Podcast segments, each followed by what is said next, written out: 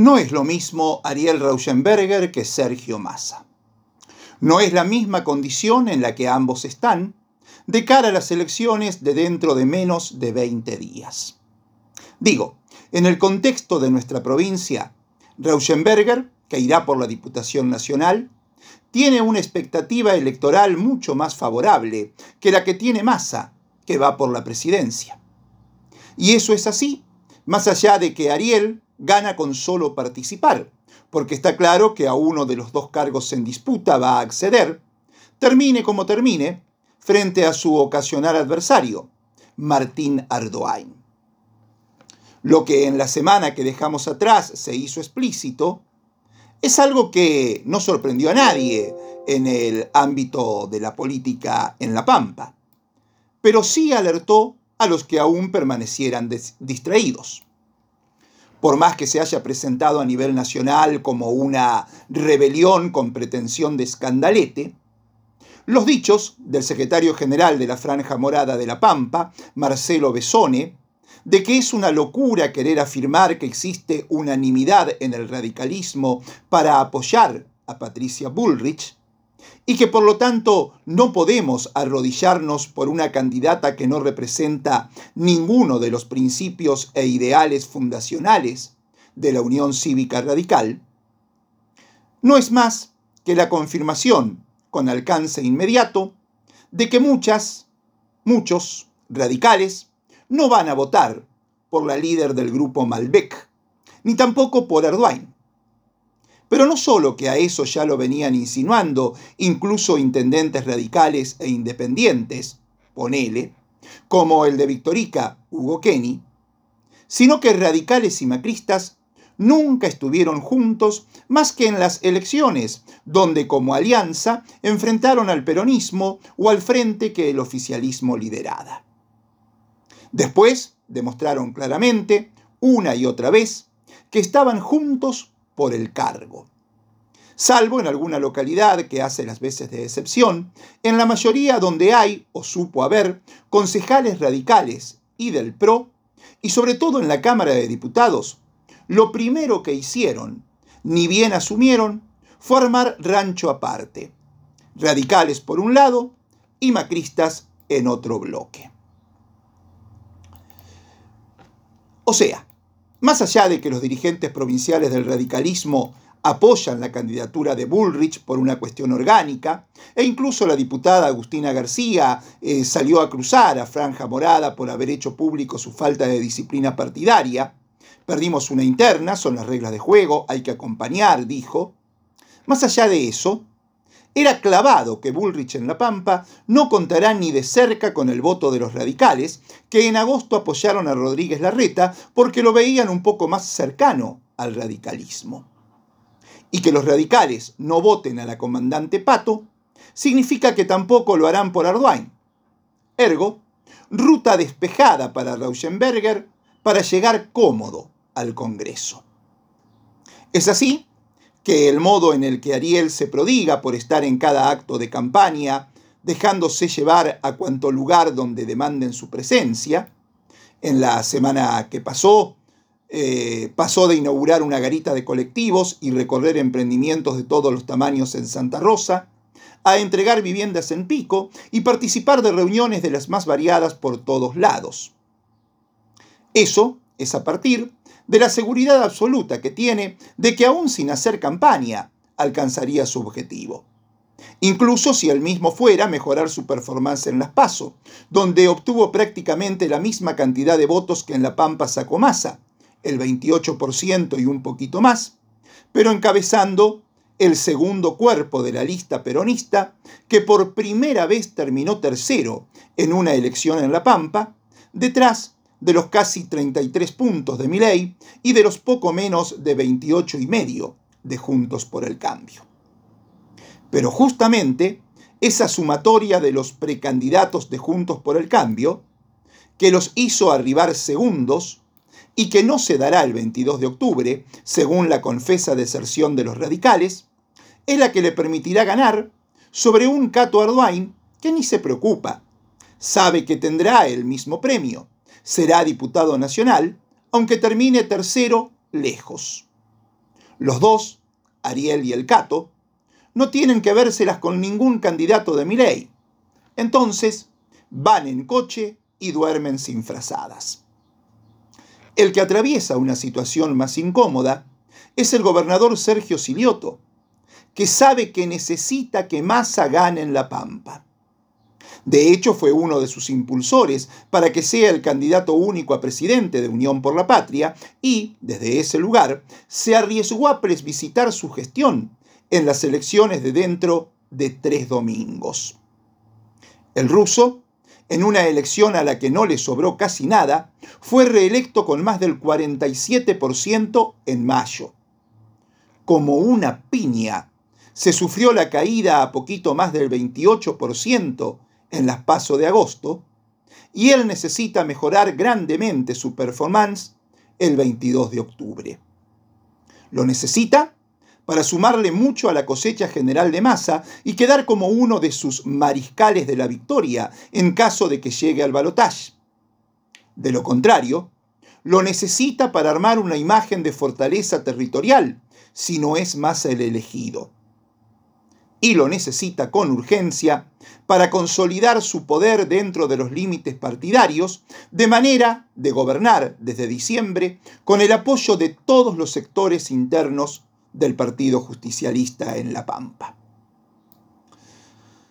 De vuelta, con la convocatoria explícita del radicalismo, de la que fue vocera la Franja Morada, de no votar por la Bullrich, Ariel se benefició y el Cato no le será rival. Lo de Massa es distinto, porque la líder del grupo Malbec tampoco en La Pampa es su principal adversaria. A Massa se opone Milei, y nada parece hacer mella en lo estrafalario del sujeto. Es al revés. Aun cuando resulte obvio que va dando marcha atrás con sus declamaciones más extremas e impracticables, lo que quedó clarísimo en el debate del domingo, donde parecía no un león, sino un gatito mimoso, se lo dijeron, Milei podrá subir la apuesta remarcando que los socialistas son excrementos humanos y sumar que las industrias tienen derecho a contaminar todos los ríos que se les antojen. Pero esas atrocidades declarativas son las que no le van ni le vienen a sus electores obnubilados con la travesura de acabar con la casta los grandes actores económicos, quienes lo tienen como segunda opción detrás de Bullrich, no reparan en ese tipo de locuras siniestras. Atienden su racionalidad en otros asuntos. La dolarización mudó a que, en una de esas, no podrá llevarse a cabo en el próximo periodo presidencial. Esto lo dijo Ramiro Marra. Y meterle mano a las LELIX o a la plata del sistema previsional para constituir un fondo de garantías renovado que en el delirium tremens libertario precipitaría miles de millones de dólares de inversores externos, ya fue descartado explícitamente por el propio Milley. Ese emprolijamiento del candidato consiste en acomodarse con el establishment del que hoy requiere contención y cuadros. Nada indica que sus votantes, reales y potenciales, anotarán que el rupturista antisistémico, enfrentado a la casta, dispuesto a todo, va mutando hacia la moderación. Permanecen en su intención de votarlo. Y también pasa en la pampa.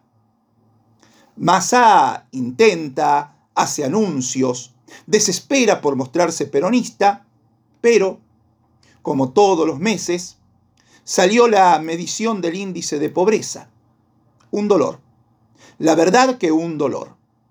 En todo el país, casi 30%, el 29,6% de los hogares son pobres y el 40% de las personas son pobres. La indigencia subió a casi el 7%, 6,8% de los hogares y a poco más del 9%, el 9,3 de las personas. Y no cabe otra que preguntarse, en medio de ese dolor de leer esos números, ¿cuándo van a empezar a publicar los índices de riqueza? Si no, no se entiende lo que está pasando. ¿Cuánto aumentaron sus riquezas los bancos, las farmacéuticas, las prepagas y las que producen, distribuyen y venden alimentos? Hay que señalarlos, identificarlos, porque son esos mismos los que están haciendo otra corrida del dólar. Hoy cerró 811 pesos, que luego se trasladará a los precios, que aumentará la inflación y aumentará la pobreza. Hay que empezar a publicar el índice de riqueza, porque así como no hay injusticias sin injustos, no hay pobreza sin ricos que acumulan. Como no hay mentiras sin mentirosos, ni hay odio sin odiadores. Y el dato más grave de la pobreza es el de los pibes. Más de la mitad de nuestros pibes viven en situación de pobreza. El 56,2%. Es muchísimo. Y es trágico, porque además de mal comidos, mal vestidos, mal dormidos y todo lo mal que se te ocurra, les afecta directamente su futuro y el de todo el país. Un pibe que cae en la pobreza, una piba que cae en la pobreza y no logra salir, tiene menos chances de alimentarse correctamente, lo que va a afectar su desarrollo. Menos chances de terminar sus estudios, de conseguir un laburo formal. E imaginemos el impacto que va a tener eso en 20 años para medio país. Y es claro que esos chicos y chicas son pobres porque sus padres también lo son. No es que caen solos en la pobreza. Me parece que hay que enfocar ahí también. Tenemos que hacer más que decir. Es tristísima esa situación, que es un dato clave que se debería tener en cuenta en esta próxima elección. Y en el debate de la otra noche se habló tan poco del tema. Lo que sí son reveladoramente buenos fueron los resultados del INDEC correspondientes al primer semestre en La Pampa, que ha mostrado una disminución de esos índices, tanto con relación al segundo como al primer semestre del año 2022, según la encuesta permanente de hogares que se realiza en el conglomerado Santa Rosa Toay, donde los valores son de menos del 25%, 24,5%, de los hogares pobres y el 35% de las personas son pobres en La Pampa, mientras que la situación de indigencia afecta al 7,5% de los hogares y al 11% de las personas. No dejan de ser números dolorosos, pero son significativamente mejores que la media nacional. Y eso es todo de Silioto, porque la semana pasada revelábamos que había crecido el desempleo en el conglomerado Santa Rosa Toay.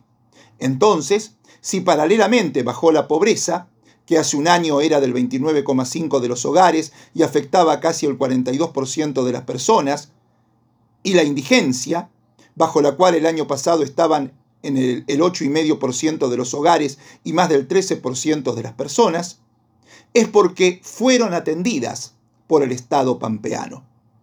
Ya en abril del año pasado se había reforzado considerablemente la inversión en programas alimentarios y ahora saliéndole al cruce al aumento de precios de los alimentos por la devaluación, el gobierno de Silioto dispuso otro aumento en los programas alimentarios, un refuerzo de 20 mil pesos por cada niña, niño y o adolescente menores de 18 años, integrantes de familias de bajos recursos que no son alcanzadas por programas nacionales, y también para personas mayores, solas o con cónyuge y o con hijos o hijas mayores de 18 años.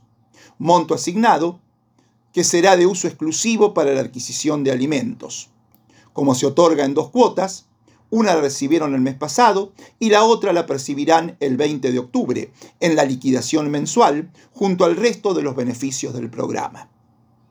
Desde que se puso en marcha el programa de refuerzo alimentario, en abril de 2022, el aporte para alimentos creció un 247%, como consecuencia de la decisión de Silioto de contribuir a paliar los efectos que la inflación provoca en las familias vulnerables.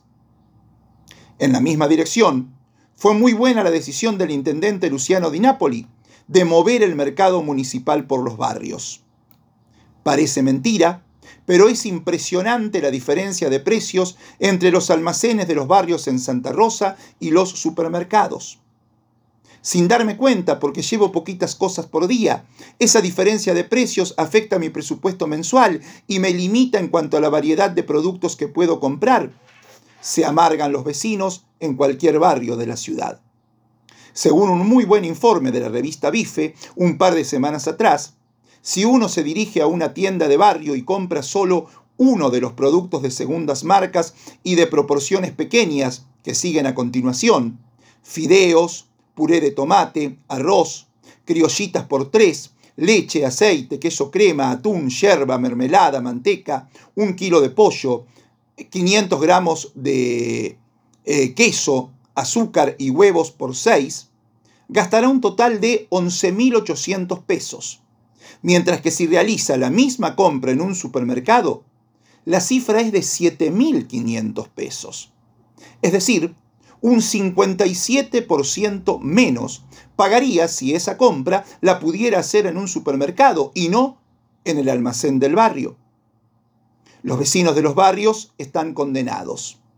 Y eso tiene que ver con las distancias que hay entre las grandes superficies y los barrios frente a lo cual, tomándose un taxi o remis, disminuirían notablemente el ahorro, por lo que no vale la pena, y con la disposición de tiempo. Desde hace una década La Pampa le hizo el juego a los dueños de los grandes supermercados y reglamentó el cierre dominical, por lo que si querés hacer una compra, tenés que destinarle parte de un día de tu laburo. Lo mismo venía pasando con el mercado municipal. Habría solo los sábados y allá, en la punta norte de la ciudad, lejísimo para las grandes barriadas. Por eso, esto de haber dispuesto que se lo comience a girar por los barrios es una muy buena decisión de Dinápoli. Ahora, qué cosa el intendente, ¿eh?